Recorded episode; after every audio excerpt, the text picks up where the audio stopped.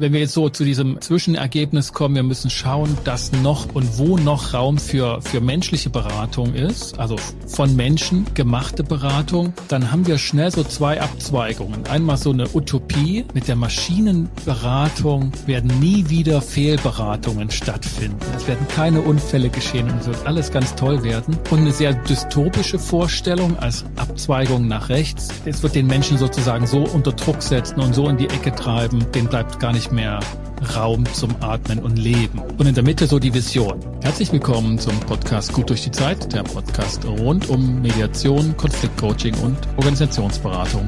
Ein Podcast von Inko Fehn. Ich bin Sascha Weigel und begrüße dich zu einer neuen Folge. Heute geht es um Organisationsberatung. Doch nicht um irgendwelche Organisationen, sondern um die eigene Organisation. Liebe Zuhörerinnen und Zuhörer, wenn ich mal davon ausgehe, dass du Mediator oder Mediatorin bist, Coach, Teamentwicklerin, Beraterin, Supervisorin oder auch einfach nur Führungskraft, Leitungsperson, dann arbeitest du wahrscheinlich in einer Organisation. Kleine, mittelständische Unternehmung oder auch schlicht als Einzelberater oder auch in einer Großorganisation. Vielleicht gibt es angestellte Personen in deiner Organisation, möglicherweise auch nur auf Minijob-Basis oder Auftragshonorar. Um diese Organisiertheit der Arbeit, diese Organisation von Arbeitstätigkeiten soll es heute gehen. Ob nun die Arbeiten im Backoffice, Administrationstätigkeiten und sonstige Büroangelegenheiten oder auch die konkrete Beratungsarbeit mit Klienten, Mandanten, Medianten oder sonstigen Kunden. Genau das ist heute das Thema. Und die Ausgangsthese ist dabei folgende.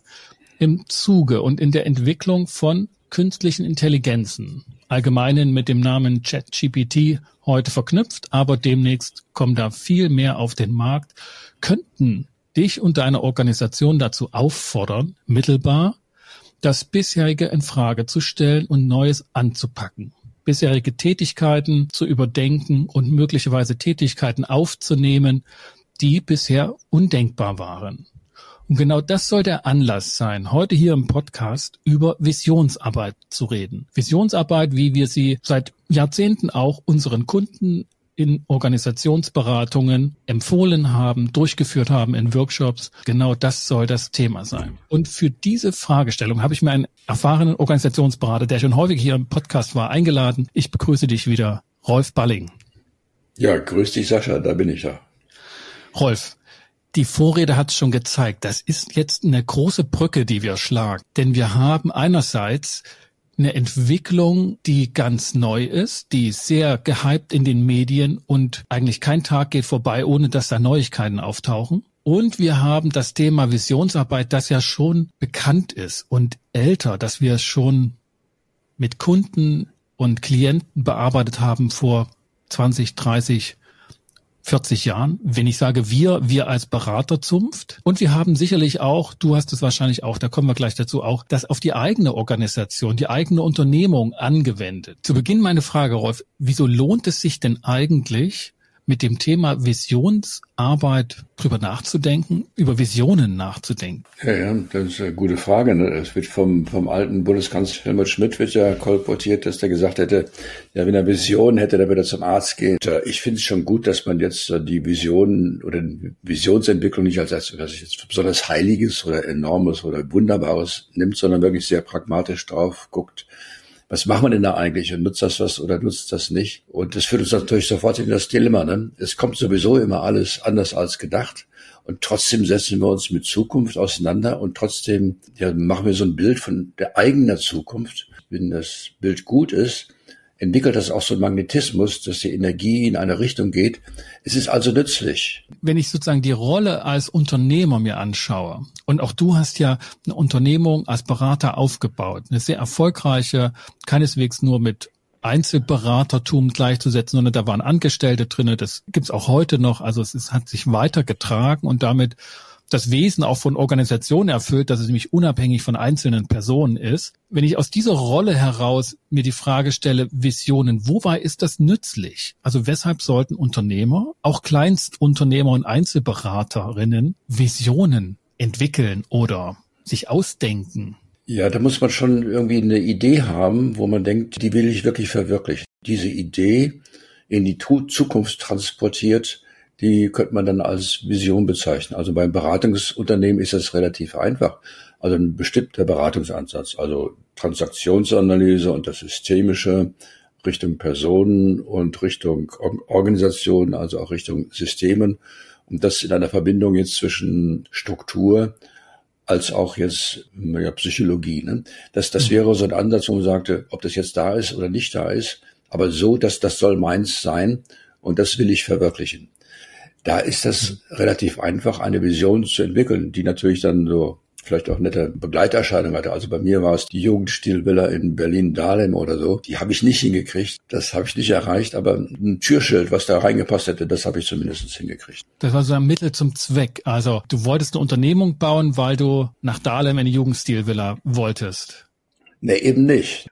eben nicht. Das ist die Idee der Firma, die ich in mhm. Zukunft projiziere. Aber wenn das dann erfolgreich wäre, dann wäre so die Begleiterscheinung als äh, Symbol des Erfolgs auch mit dieser Jugendstilvilla, das wäre nett gewesen. Aber ich muss sagen, davon Abschied zu nehmen, äh, ist mir nicht weiter schwer gefallen. Das war, ja, wäre wär nett gewesen, aber es war von Anfang an noch eher unrealistisch. Die sind ja auch mhm. nicht gerade billiger geworden. Wenn ich das jetzt mal runterbreche ne, und so ganz vereinfacht mache und so diese typische beraterische Sprache wegnehme, könnte ich doch auch einfach sagen, wir müssen schon wissen, was wir bauen wollen, damit wir es bauen können. Und dann ist das sowas wie ein Plan. Warum müssen wir das höher aufhängen mit dem Begriff Vision? Also was ist so ein Unterschied zwischen einem Plan, den ich umsetzen kann und einer Vision, die ich doch letztlich nicht erreiche oder gar nicht auch erreichen soll, sondern die mich anziehen soll? Eine Vision hat eher was Poetisches. Ne? Die wäre ein Bild, ein, ein Narrativ, könnte man sagen. Wenn wir da ungefähr angekommen sind, wo wir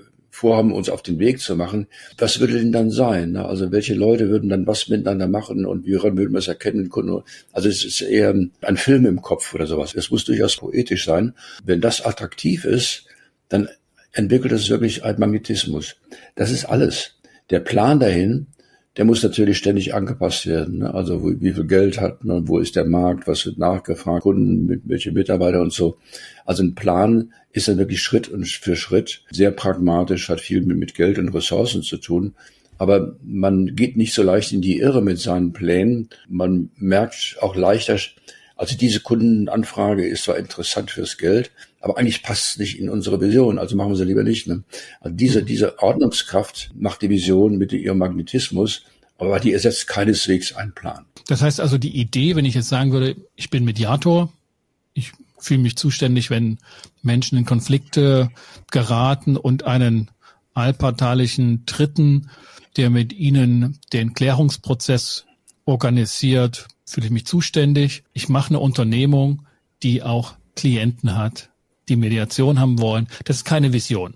Ja, das ist ein, das könnte der Anfang sein der Vision. Ne? Da würde ich dann schon fragen, okay, was ist denn das Besondere? Was macht dich denn besonders an? Ne? Mit welchen Leuten willst du zusammenarbeiten? Wie willst du dich von anderen unterscheiden? Ne? Nicht jetzt unbedingt jetzt, um eine Monopolsituation aufzubauen, ne? aber meistens ist dieses Besondere, dieses Spezielle das, was wirklich einen dann weiterführt. Und damit kommen wir so in die ganze Arbeitsvielfalt, die eine Unternehmung mit sich bringt. Ne, wir sind ja ausgebildet, du bist BWLer von Hause aus, ich bin Jurist von Hause aus. Und das geht Psychologen und Soziologen nicht viel anders, dass sie nicht vorbereitet werden, ein Unternehmen zu gründen und ein Unternehmen zu führen, sondern sie haben halt diese Fachdisziplin. Und jetzt eine Unternehmung zu führen, braucht ganz viel, nicht nur Innovation, erfordert viele Arbeiten, die gar nichts direkt mit der eigenen Fachlichkeit zu tun haben, sondern die gehören einfach mit dazu ein Unternehmen führen bedeutet, das irgendwie zu handeln und zu meistern. Und nun komme ich so ein bisschen zu dem Entwicklungsprozess dieser neuen Werkzeuge, dieser neuen Instrumente namens künstliche Intelligenz, die schon lange durch die Technikzeitschriften und Innovationsmitteilungen rasen und jetzt so mittlerweile angekommen sind, auch in den Niederungen der Allgemeinheit, der Popularisierung. wenn ich mal mit der These gehe, die überall kolportiert wird, dass sich die Arbeitswelt verändert durch diese Werkzeuge und wir noch gar nicht in der Lage sind, wir beide vielleicht schon gar nicht, ne, das zu prüfen, ob das richtig ist. Was klickt bei dir an Erfahrung an, wo sich ein neues Werkzeug in die Unternehmenswelt, in die Arbeitswelt geschlichen hat, bei dem du im Nachgang sagtest, boah, da hat sich echt viel verändert. Also gibt es Erfahrungen, mit neuen Instrumenten und Werkzeugen, wo du als Unternehmer gemerkt hast oder im Nachgang siehst, boah, da, da hat sich wirklich alles geändert für uns. Und ich konnte nicht mehr auf das Alte zurückgreifen, weil das weg und veraltet war. Ja, das, das, das gibt es ja verschiedentlich. Ne? Also nehmen wir die, die bestimmte technologische Sprünge auch zum Beispiel auch, wie man jetzt, wie man technische Zeichnungen macht oder wie man Produkte entwickelt. Das ist ja heutzutage sehr stark Software steuert. Im Anfang waren da noch Menschen in weißen Kitteln, die Zeichnungen gemacht haben. Ne? Das hm. kennt man heutzutage gar nicht mehr. Und den hat man am Anfang erzählt, macht euch keine Sorgen. Ne? Also das ist das genau das Gleiche, wie ihr macht. Also im Prinzip könnt ihr euch einen weißen Kittel anbehalten und ganz vornehm zeichnen. Das ist nur die Technik, die euch die Arbeit erleichtert. Ne? Und äh, also, also man hat es dann eher so als Technologie Sprungänderung, die die Arbeit leichter macht, definiert. Nach fünf Jahren sah das ganz anders aus. Ne? Da war keiner Mensch mehr in weißem Kittel, braucht man nicht mehr vor dem Monitor. Und es hat die ganzen Prozesse von Grund her geändert. Ich glaube, inzwischen ist man da sensibler, wenn dann eine neue, jetzt eine neue Technologie kommt, wie jetzt äh, ChatGPT oder sowas, dann ist man nicht mehr so naiv und denkt, naja, das ist so ein bisschen Arbeitserleichterung, sonst ändert sich nicht. Da ist man manchmal eher so ein bisschen phobisch und denkt, jetzt ändert sich grundsätzlich alles. Aber ehrlicherweise muss man sagen, wir wissen es wirklich nicht genau. Die Ahnung, da wird sich wohl ganz kräftig was ändern, das ist sicherlich richtig. Aber wie sich das im Einzelnen dann auskristallisiert oder sowas, das ist ja auch das Schöne daran, da bleibt die, die Zukunft einem doch ein bisschen verschlossen. Ne? Mhm. Aber darüber mal zu philosophieren oder das mal zu durchdenken, das lohnt sich schon. Ja. Also ich will mich auch gerne mit dir da vorarbeiten. Ich, ich würde noch äh, sozusagen den Schritt gehen, auf welchen Erfahrungen basiert das deinerseits? Also wenn ich mir vorstelle, ich weiß, wann hast du deine Firma damals gegründet? Ja, das war 1990. 90, also ja. im politischen Umbruch sozusagen, also zumindest für einen Großteil der Bevölkerung war das ja der politische Umbruch. Ja, das war politischer Umbruch, aber auch ein technologischer Umbruch, denn da ging Internet los, da gingen E-Mails los, da gingen die ganzen Möglichkeiten los. Insofern wäre es auch eine gute Zeit für was, was Neues und neu anfangen. Das hat mhm. schon gepasst. Ne? Internet finde ich ein gutes Stichwort. Das hatte ich mir vorher überlegt, ob das vergleichbar ist mit dem Internet. Was heute, sagen wir mal, unsere Zunft, ob das jetzt nun die Prozessberater sind von Coaches und Mediatoren oder auch die Fachberater von Rechtsanwälten. Das Internet hat, glaube ich, die Arbeit von uns Beratern grundlegend gewandelt. Was wir an Informationen bekommen, was wir an Informationen verarbeiten und diejenigen, die in den Jahrzehnten vorher diesen Beruf ausgeübt haben, haben das wahrscheinlich ganz anders gemacht, als wir das heute machen. Wenn du 90 deine Arbeit gegründet hast oder deine Firma begründet hast, war das so ein Umschwung, den du während dieser Zeit wahrgenommen hast und wusstest, also das, was da Internet genannt wird, Digitalisierung, das wird meine Unternehmung beeinflussen? Ja, ja schon, aber eigentlich habe ich immer nur, bin ich schrittweise vorgegangen. Also ich habe angefangen, E-Mails zu verschicken, ja? oder ich habe angefangen, Prospekte nicht drucken zu lassen, sondern selber auszudrucken. Und ich habe angefangen, eher äh, mich in, in, in dem Internet zu präsentieren mit einer Site. Also es ging immer schrittweise. Nachträglich war das ein Riesenumbruch. Aber im Tun, im Machen, was für die meisten doch ein schrittweise Vorgehen. Und man konnte vom einen Schritt zu dem anderen immer so ungefähr sich ausrechnen, wie das jetzt wohl wirken wird. Also so revolutionär war das eigentlich gar nicht. Ne? Ich, ich würde mal diese eine Tätigkeit herausgreifen, weil ich so ein bisschen in die, in die ganz praktischen Tätigkeiten auch beleuchten will. Wenn du dich entschieden hast, eine E-Mail zu schreiben, was hast du stattdessen dann nicht mehr gemacht? Ein Brief oder ein Anruf? Ja, ich habe keine Briefe mehr verschickt. Aber ich habe auch weniger telefoniert, das stimmt. Keine Briefe. Und, und war das mit Ängsten verbunden, nach dem, nach dem Motto so, was wird denn der jetzt denken, wenn der von mir eine E-Mail kriegt und keinen Brief mehr? Glaubt der, dass ich Briefpapier sparen will oder denkt der, dass ich so High-End Technology Nerd bin, dass ich jetzt unbedingt nur noch diese Elektronik äh, nutzen will? Ja, ja, schon, ne? aber das, das, ähm, das musste man halt probieren. Ne? Und es stimmt schon, im Anfang waren die E-Mails sehr formal ne? und sehr höflich und, ähm, und die Formulierung war ganz wichtig, die war auf Briefniveau eigentlich, um da nicht irgendwie noch was anbrennen zu lassen. Und, und eigentlich war das so nicht schwierig. Also meine E-Mails habe ich meistens reagiert auf jemanden, der selber eine E-Mail schrieb. Und da konnte man sich dann orientieren. Wenn der mir so eine E-Mail schreibt, dann, dann antworte ich im gleichen Stil. Ne? Also das Risiko war einigermaßen begrenzt. Meistens konnte man darauf warten, dass jemand eine E-Mail macht und dann im gleichen Stil weitermachen. Aber es stimmt schon, ein Risiko ist drin. Aber man, auch wenn man einen Brief schreibt, hat man ein Risiko, das ist man jetzt zu formal oder zu zu nah oder so. Also diese, die, die, dieses Risiko hat man in jeder Form von Kommunikation. Ich nehme noch eine zweite Tätigkeit, die ich so rausgehört habe, die ich noch mal ein bisschen beleuchten will mit dir. Wenn du, also die, ähm, wie hattest du das vor uns so schön gesagt, ne? du hast die Firma gebaut, die, die Frage sozusagen des, des Standorts, also wo bringe ich Du sagtest, du hast genau, du hast dir eine Webseite gebaut, um dich zu präsentieren. Und ich habe mir überlegt, ja, vorher war das zumindest bei Rechtsanwälten immer so, wo, wo kommt die Kanzlei hin? Ne? Und wo kann das Nasenschild draußen in den Fußgängerbereich ragen, damit das auch jeder wahrnimmt? Und das musste dann halt Zentrum sein in einer Stadt. Fußgänger sind also angesprochen und stolpern darüber und sehen, ah, dort ist Anwalt, Liebling Kreuzberg oder wer auch immer. Heute spielt es ja gar keine Rolle mehr, wo man eine Firma aufbaut, ne, weil man eine Webseite hat. Wie war denn das mit Präsentation vor Website-Möglichkeiten bei euch und danach? Ja, also jetzt eine Beratungsfirma äh, baut ja nicht unbedingt auf Laufkundschaft. Ne? Mhm. Und insofern ist da der Sprung nicht groß. Und meine Firma, die war auch eher in einem sehr kleinen Ort. Äh, da musste man erstmal damals noch eine Ortsbeschreibung beilegen, damit man hinfand, weil es noch keine Navigationsgeräte richtig gab. Das, das war aber eigentlich kein Problem. Äh, solange man mit Autobahn und Gleisanschluss und so noch einigermaßen erreichbar war. Laufkundschaft war kein Thema. Wie kam das, dass dann jemand auf die Idee kam, ich fahre zu Rolf Balling in eine Gegend, die ich nicht kenne? Ja, also ehrlich gesagt, als Berater meistens fährt man dann zum Kunden. Ne, und da weiß man, wo man hinfährt.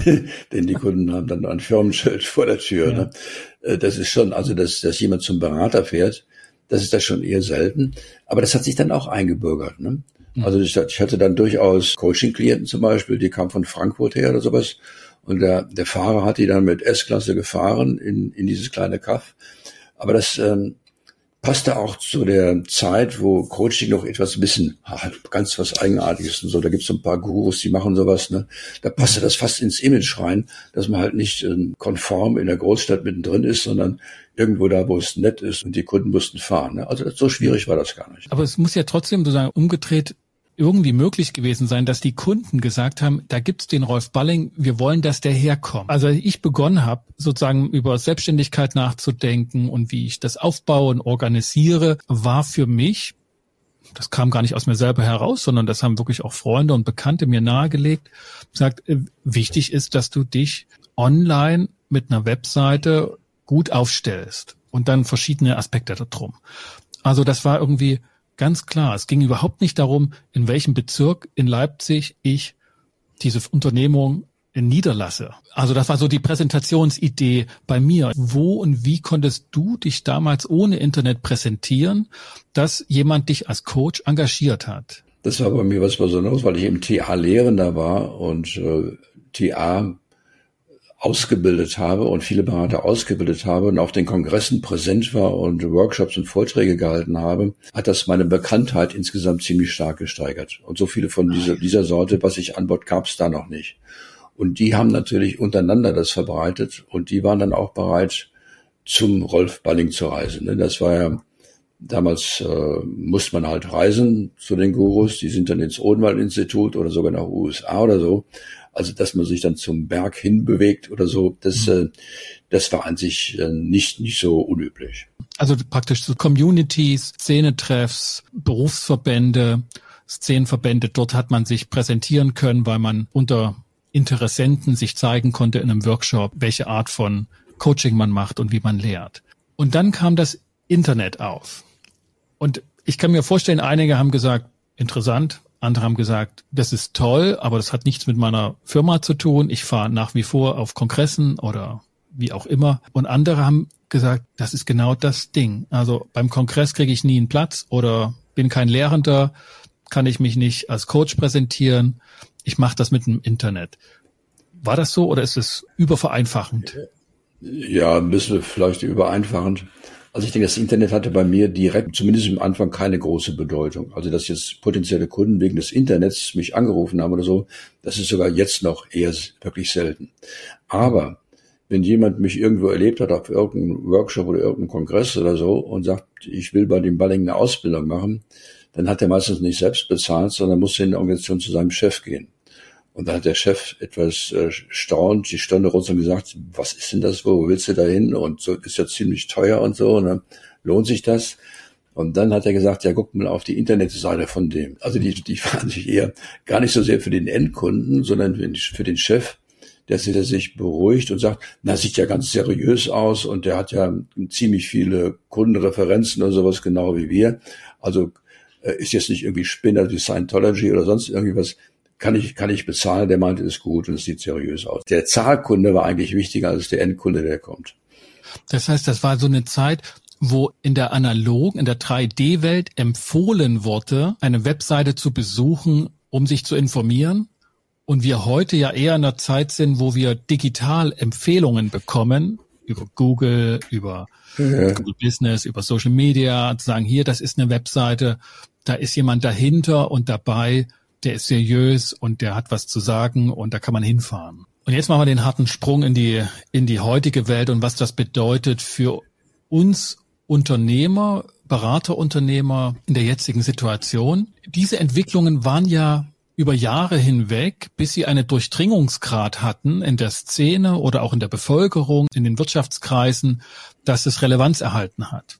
Ein paar Jahre hat sich das Internet durchsetzen müssen in Deutschland wahrscheinlich länger als anderswo. Und ich bin jetzt gar nicht informiert über die Zahlen von ChatGPT in Deutschland, aber dieses Produkt ist, glaube ich, das am schnellsten verbreiteste Internet- und Digitalprodukt aller Zeiten. Ich glaube, es ist noch stärker als Pokémon damals gewesen, was lange Zeit die Ranglisten angeführt hat. Eine Million oder hundert Millionen äh, Besucher zu haben. Die Zeit der Veränderung ist also viel kürzer geworden. Naja, die, die Zeit der Veränderung, dass man sich damit beschäftigt, ne, die ist sehr kurz. Ne?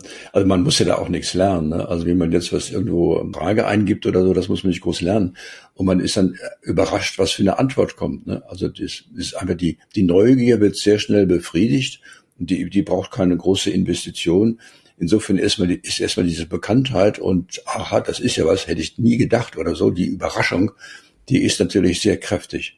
Und was mich jetzt äh, beeindruckt hat, ist die Nachricht aus USA, dass da teilweise die Aktien von Bildungsanbietern 30 Prozent gesunken sind, sehr schnell, weil viele gesagt haben, na, die werden es schwer haben, denn die müssen jetzt mehr anbieten, als man auf diese schnelle Art und Weise kriegen kann. Ne? Da ist was dran. Ne? Also wir werden uns da sehr neu orientieren müssen der Kollege Peter Henze, mit dem ich letztens direkt über ChatGPT gesprochen habe, der hat das auch gesagt, genau. Die Bildungsanbieter, die Online-Bildung anbieten, sind eingebrochen und als Beispiel hat er noch das Personalwesen genommen, gesagt, Personal wird einfach ähm, radikal gekürzt. Er hat das Beispiel bei Verlagswesen genannt, aber IBM hat das jetzt auch kolportiert, bis zu 30 Prozent weniger Personal im Bereich Personal, weil viele der Arbeiten, die dort erledigt wurden, schlichtweg mit diesem Tool, mit dieser Entwicklung von Instrumenten, von Werkzeugen besser, schneller, sauberer vonstatten gehen wird. Und er hat das auch aus seiner eigenen Kanzlei, das ist ein Rechtsanwalt, gesagt, ne, die haben das Werkzeug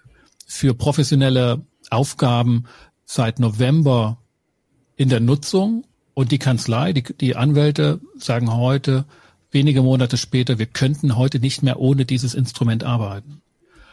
Das ist für eine Anwaltskanzlei schon wirklich sehr erstaunlich dass sie sich auf so, also diese Kanzlei ist im Digitalwesen beheimatet und, und das ist deren Rechtsgebiet auch, aber dass sie sich so schnell auf Instrumente und, und Arbeitsschritte einigen, die mit diesem Tool gehen und ohne die wäre es nicht mehr möglich, da war ich schon auch von den Socken.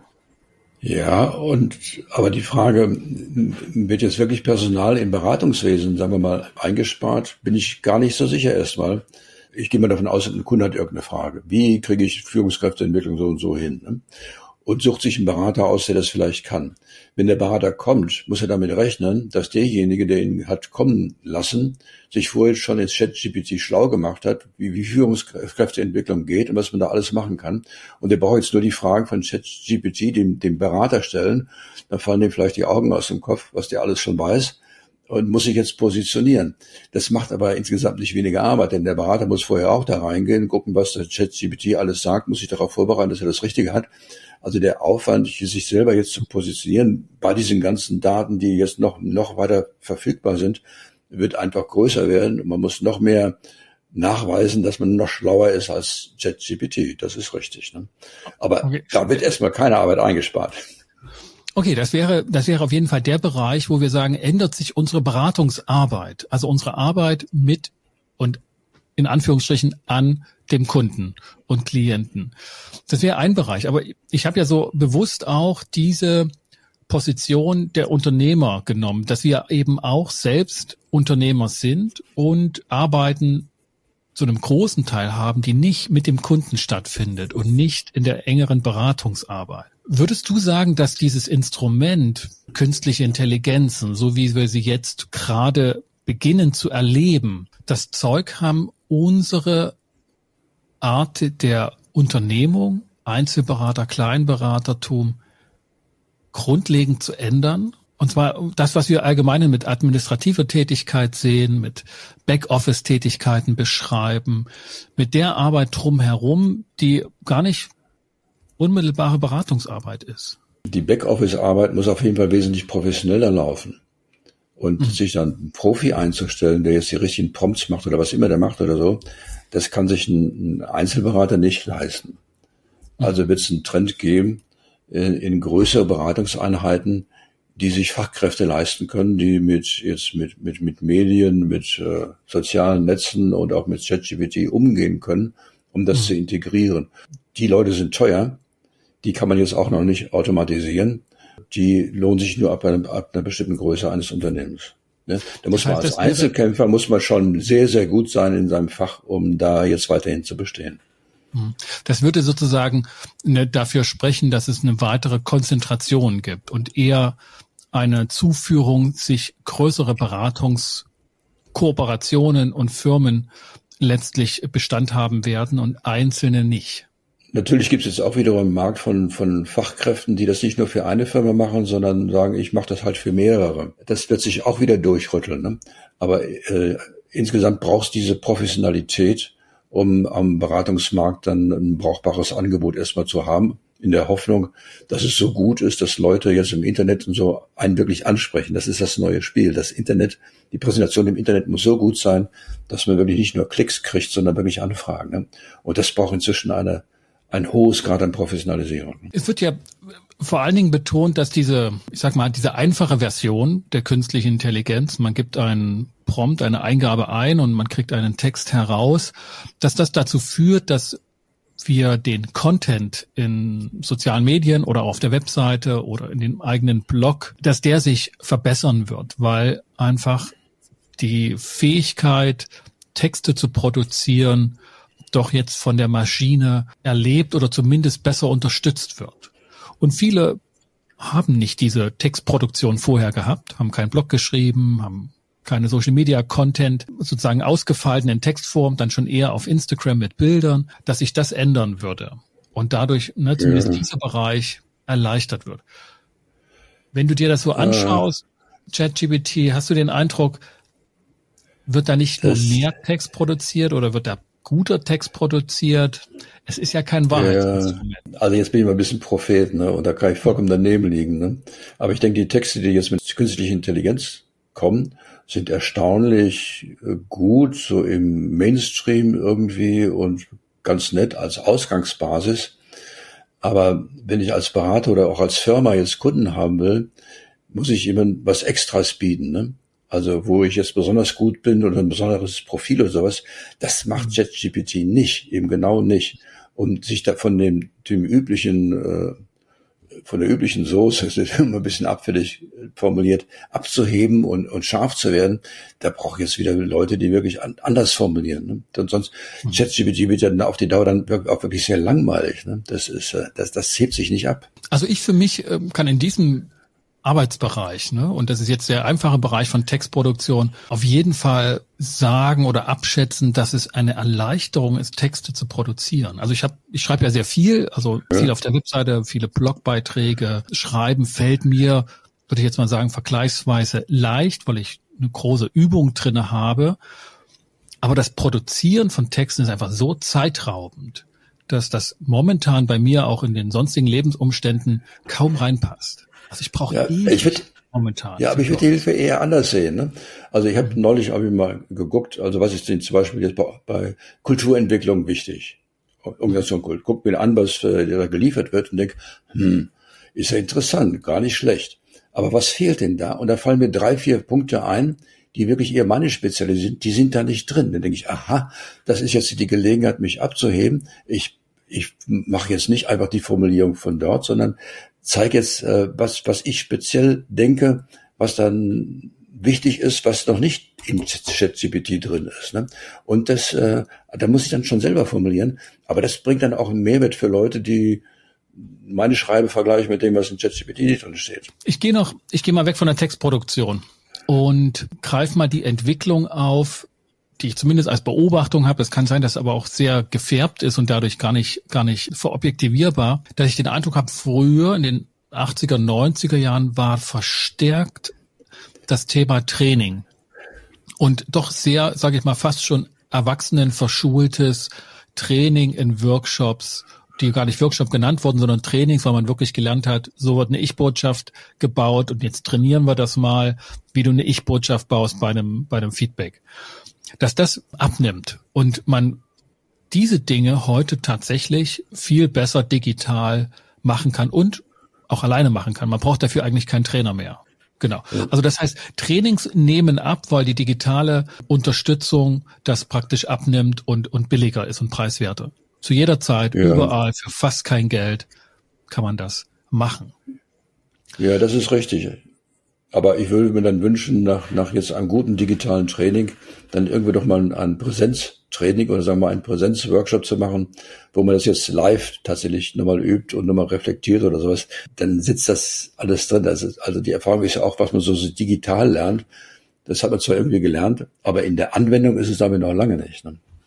Ja, ich, ich würde ja fast sagen, dann der nächste Schritt ist in der Praxis einfach zu tun. Also nach dem Motto, das Leben ist ein Trainingsplatz. Da muss man irgendwann auch hin. Aber ich meine, wenn ich jetzt noch die Entwicklung mit hinzunehme, auch im, im, im Zuge dieser künstlichen Intelligenzen, was digitale Beratungsinstrumente angeht, digitale Therapie, also Webseiten, auch bei ChatGPT wird das gemacht, auch gibt noch andere, die tatsächlich den Anspruch erheben, Einzelberatung, Coaching, therapeutische Befragungsmuster digital anzubieten, dass das etwas ist, was in Zukunft nicht mehr nur von Coaches be beansprucht wird, also gegenüber Coaches, sondern eben auch, dass Menschen viel eher in ein Coaching gehen, indem sie das einer künstlichen Intelligenz eingeben, auch sprachlich eingeben und letztlich so eine Art Selbstreflexion anstoßen mittels dieses Werkzeuges. Okay, ne, das hätte man bis jetzt auch schon mit, mit Fragebögen machen können. Ne? Und da gibt's ja auch eine Menge Fragebögen, die gar nicht schlecht sind. Aber jeder Fragebogen hat seine Grenzen und auch diese Methode, die geht noch wahrscheinlich weiter als ein simpler Fragebogen. Auch der, die, die Methode wird dann wiederum Grenzen haben. Klar. Mhm. Auf jeden Fall. Was heißt das für ein Unternehmen, das sich mit Coaching und Beratung heute beginnen will zu positionieren? Also die noch keine Kunden haben. Ich würde mal sagen, so ganz salopp, die Vision, eine Coaching-Firma aufzubauen nach Schema F, also Coaching, so wie man es seit 30 Jahren irgendwie gelernt habe, das trägt wahrscheinlich nicht mehr so weit. Also wenn die Räume kleiner werden, die ausschließlich Menschen anbieten können, die Dienstleistungsräume. Was bedeutet das für die eigene Vision einer Unternehmung im Bereich Beratung, Prozessberatung, Coaching, Mediation? Ja, ich muss mir überlegen, wo ich als Mensch noch einen Mehrwert bringe. Ne? Und äh, das wird mit einer guten Coaching-Ausbildung und fachlicher Expertise und Erf Lebenserfahrung, das ist alles, wird es dann Bereich geben, wo man tatsächlich immer noch einen Mehrwert gibt. Aber man wird es wahrscheinlich dann kombinieren. Ne? Also wenn jemand ein Thema hat fürs Coaching, da kann er sich erstmal digital schlau machen, diskutieren, sonst wie in Gruppen. Wenn es wirklich effektiv werden soll und es ist ein wichtiges Thema, dann wird er die Stunde bei den Menschen dann noch brauchen und vielleicht dann sogar noch zwei oder drei. Aber die Kombination darauf kommt es an. Und da kann man nicht als Unternehmen sagen, so muss das sein. Das wird sich dann am Markt zeigen. Also wo die Leute wirklich bereit sind, Geld auszugeben für die menschliche Mehrwert, der nun wirklich dann noch wesentlich teurer ist als die, das, das Digitale vorher. Ich bin da relativ optimistisch. Das wird sich zeigen. Das ist richtig. Man muss auf jeden Fall beides anbieten. Man kann nicht einfach sagen, wir sind so vornehm und sind so gut, wir machen das digital, das lassen wir das doch. Ja. Mhm. Ja, ja, ne? da wäre ich vorsichtig. Ne? Aber man muss sich in beiden auskennen, beides anbieten und dies, die Kombination verschiedene Varianten anbieten. Aber letztendlich wird das, wird, wird das der Markt und die Kunden entscheiden. Ich will hier noch ein bisschen nochmal zurück oder nochmal das Feld ändern und theoretisches abfragen oder nicht abfragen, sondern ansteuern. Ne, wir haben das Thema Vision gehabt. Was bedeutet das möglicherweise auch im Zuge dieser technischen Entwicklungen? Und wenn wir jetzt so zu diesem Zwischenergebnis kommen, wir müssen schauen, dass noch und wo noch Raum für, für menschliche Beratung ist, also von Menschen gemachte Beratung, dann haben wir schnell so zwei Abzweigungen. Einmal so eine Utopie, also mit den, mit der Maschinenberatung werden nie wieder Fehlberatungen stattfinden. Es werden keine Unfälle geschehen und es wird alles ganz toll werden. Und eine sehr dystopische Vorstellung als Abzweigung nach rechts. Es wird den Menschen sozusagen so unter Druck setzen und so in die Ecke treiben, den bleibt gar nicht mehr Raum zum Atmen und Leben. Und in der Mitte so die Vision. Wo würdest du sagen, naja, bei der Visionsarbeit und der Blick in die Zukunft, dass man in der Gefahr ist, und wie kann man ihr begegnen, abzudriften in utopische Vorstellungen und in dystopische Vorstellungen?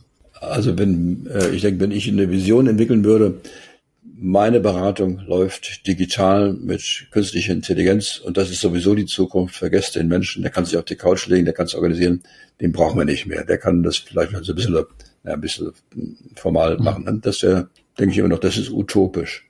Aber eine brauchbare Vision wäre zum Beispiel. Ne?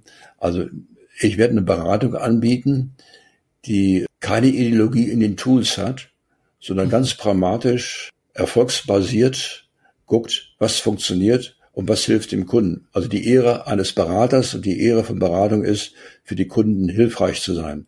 Und das ist meine Vision, das hinzukriegen, egal mit welchen Techniken, ob das jetzt Fragebögen sind oder Filme oder Schallplatten oder Menschen oder JetGPT oder sonst was bin ich für alles offen. Wir werden alles ausprobieren und wir werden das anbieten in einer guten Weise und wir, wir werden Pioniere sein in der Kombination dieser ganzen Methoden. Das wäre eine Vision.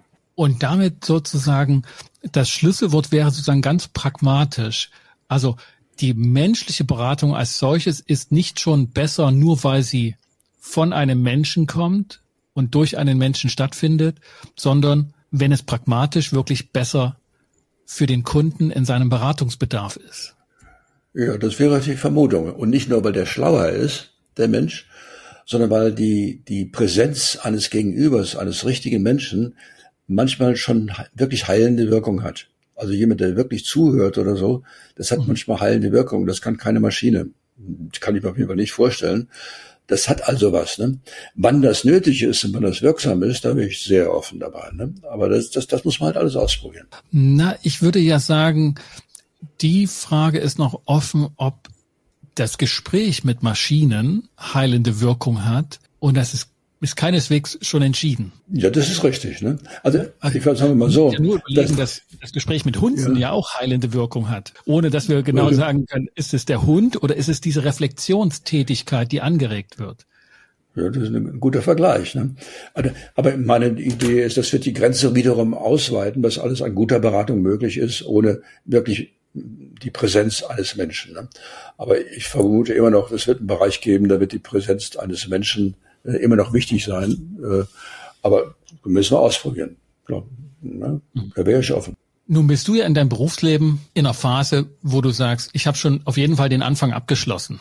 um das sozusagen auf die Erfahrung zu setzen. Was wäre denn, was, was wäre denn für dich etwas, wo du heute, wenn du eine Unternehmung starten würdest, du hast meinetwegen eine Ausbildung gemacht, meinetwegen als Thealer oder auch als Mediator oder als Coach in einer systemischen Beratungsausbildung zum Beispiel. Wie würdest du das angehen?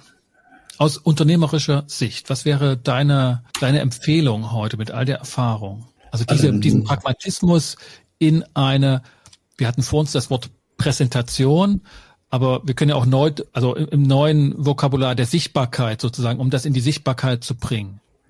Ja, also ich würde tatsächlich erstmal mich sehr schlau machen, was gibt's denn alles am Markt und was ist nach meiner Erfahrung wirklich der Bedarf da, ne? was, was, was brauchen die Leute. Und wenn ich nicht den Eindruck hätte, dass ich von meiner Person oder von meinen Fähigkeiten ähm, dann eine Lücke hätte, einen Mehrwert bieten könnte, also äh, da gut mitmischen könnte, will ich die Finger davon weglassen. Also es braucht irgendwie die, die vielleicht die leichte überhebliche Überzeugung, naja, da gibt's vieles am Markt oder so, aber diese eine Lücke, dieses eine Thema oder sowas, da, da bin ich wirklich gut und da bin ich ein Talent und da kenne ich Leute, die auch gut sind. Wenn wir uns zusammentun, hätten wir eine Chance. Und das würde ich sehr kritisch prüfen. Also es braucht wirklich einen, einen standfesten Businessplan. Und diesen, Business, diesen Businessplan, den will ich mir dann auch von vielen Leuten mal rütteln lassen, ne? ob das so, so gehen kann oder nicht. Ne? Aber wenn der standhält ne? und wenn die Motivation immer noch dabei ist, dann, dann ist wirklich die Frage, ja, wie viel Geld brauche ich pragmatisch zum Anfang? Wie lang ist die Durststrecke? Wie kriege ich das hin? Und wen brauche ich als altes Berater, als Backup oder sowas, damit das funktioniert? Und dann braucht es wirklich einen Durchführungsplan. Den wird man dann vermutlich alle so zweimal im Jahr oder weiß ich was, wird man den dann checken, bis man auf, auf, mal auf Spur ist. Und man darf auch nicht so naiv sein. Ich mache jetzt einen Fünfjahresplan und dann nach fünf Jahren bin ich da, wo ich jetzt denke. Denn innerhalb der fünf Jahre wird so viel Neues passieren im Markt. Wenn ich meine Strategie also wiederum ändern müssen, muss ich Flexibilität zeigen. Aber so für die ersten zwei Jahre müsste ich eine ziemlich große Sicherheit haben. Das ist so machbar. Und dann geht's los das muss auf dem ganzen Klavier spielen können, also auf Internet und Fachberater und das, das darf nicht jetzt einseitig auf irgendeinem Kanal sein. Ne? Das muss wirklich alles, was man augenblicklich braucht, beinhalten. Würdest du sagen, das ist anders als zu deiner Zeit, als du beschlossen hast, jetzt, jetzt mache ich mich selbstständig und jetzt baue ich da ein Business auf? Oder war das damals genauso auch eine Frage und ein Risiko und mit Umsetzungsplan und Durchführung na klar war das auch damals ein Risiko, ne? aber es war überschaubarer. Ne? Also die, die Transparenz am Markt war überhaupt nicht vergleichbar, die war eher schlecht. Und da war mein, mein Vorsprung schon an Bekanntheit und so, die ich mir aufbauen konnte aus einer sicheren Position als Angestellter und mit den Reserven als Führungskraft über fast 20 Jahre und so, da hatte ich einen viel leichteren Start und und auch das Glück, sich mich schon einigermaßen mit der Technik auszukennen und zu wissen, wie das denn dann geht. Ne? Heute braucht man schon viel mehr Professionalität und eben diesen gesagten Businessplan, um, um vernünftigerweise zu sagen, okay, jetzt gehe ich los. Es hat immer was von passt der Schlüssel ins Schloss ne, und gelingt das. Also ein Restrisiko hat man immer. Das muss man einfach sagen. Und man weiß auch nicht immer genau, was passiert, wenn der Schlüssel passt, die Tür aufgeht und was dahinter sich verbirgt. Das ja. ist dann auch erstmal noch eine Hoffnung gewesen und dann kann was ganz anderes rauskommen. Oder der Schlüssel passt und die Tür geht auf und dann denkt man, jetzt weiß ich, wie es geht. Ne? Aber das nächste Schloss sieht ganz anders aus. Die Sache bleibt spannend. Ja. Rolf, ich danke dir. Ich danke dir für das Gespräch, das sich ja ganz ja, naturgemäß wenig um ChatGPT drehen kann, von dem wir noch nicht genau wissen, was das alles mit sich bringen wird, aber dafür umso mehr die Erfahrungen, die du in deinem Entwicklungsprozess und auch in der Entwicklung des Umfeldes zu deiner Zeit mit uns geteilt hast. Das war für mich sehr hilfreich, auch nochmal zu verstehen, wie in diesen Zeiten sich sozusagen ein Beratungsbusiness aufgebaut hat, das ja auch nicht ungefähr dann kommt. Okay, das stimmt. Ja, mögen die alten Erfahrungen jetzt noch irgendwie doch nützlich sein. Auf jeden Fall. Rolf, ich danke dir und sag mal bis zum nächsten Mal. Alles klar. Bis dann. Ciao. Das war mein Gespräch mit dem Organisationsberater Rolf Balling, der in den 90er Jahren eine größere Beratungsfirma aufgebaut hatte und sich dann lange Zeit als Einzelberater nach dem Verkauf seiner Firma am Markt erfolgreich behauptet hat. Und ich habe mit ihm heute drüber gesprochen, wie das so zu seiner Zeit war, dass die Technologie die Arbeit und Arbeitsorganisation verändert hat und welche Schlussfolgerungen er für die heutige Organisierung von Selbstständigkeit im Beratungssegment, in der Beratungswirtschaft, wenn man so will, welche Schlussfolgerung er da gezogen hat. Und für mich klang das erstmal ganz deutlich, dass das stärker geplant wird als früher, businessorientierter ist und auch Zahlen unterfütterter. Und ja, wir konnten nicht ganz so in die Tiefe gehen, was künstliche Intelligenzen mit den einzelnen Arbeits Prozessen, die momentan vorherrschen in Beratungsfirmen, machen wird. Und das entspricht ganz der Natur von unsicheren, von unsicheren Zeiten und wahren Innovationen. Ich werde mit diesem Thema weiter hier im Podcast am Ball bleiben und habe verschiedene Leute kontaktiert, die zu diesem Thema aus verschiedenen Perspektiven Auskunft geben werden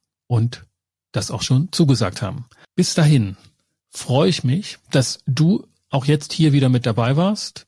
Ich verabschiede mich mit den besten Wünschen und bedanke mich für alle, die hier zugehört haben. Bis zum nächsten Mal. Kommt gut durch die Zeit. Ich bin Sascha Weigel, euer Host von Inkofema, dem Institut für Konflikt- und Verhandlungsmanagement in Leipzig und Partner für professionelle Mediations- und Coaching-Ausbildung.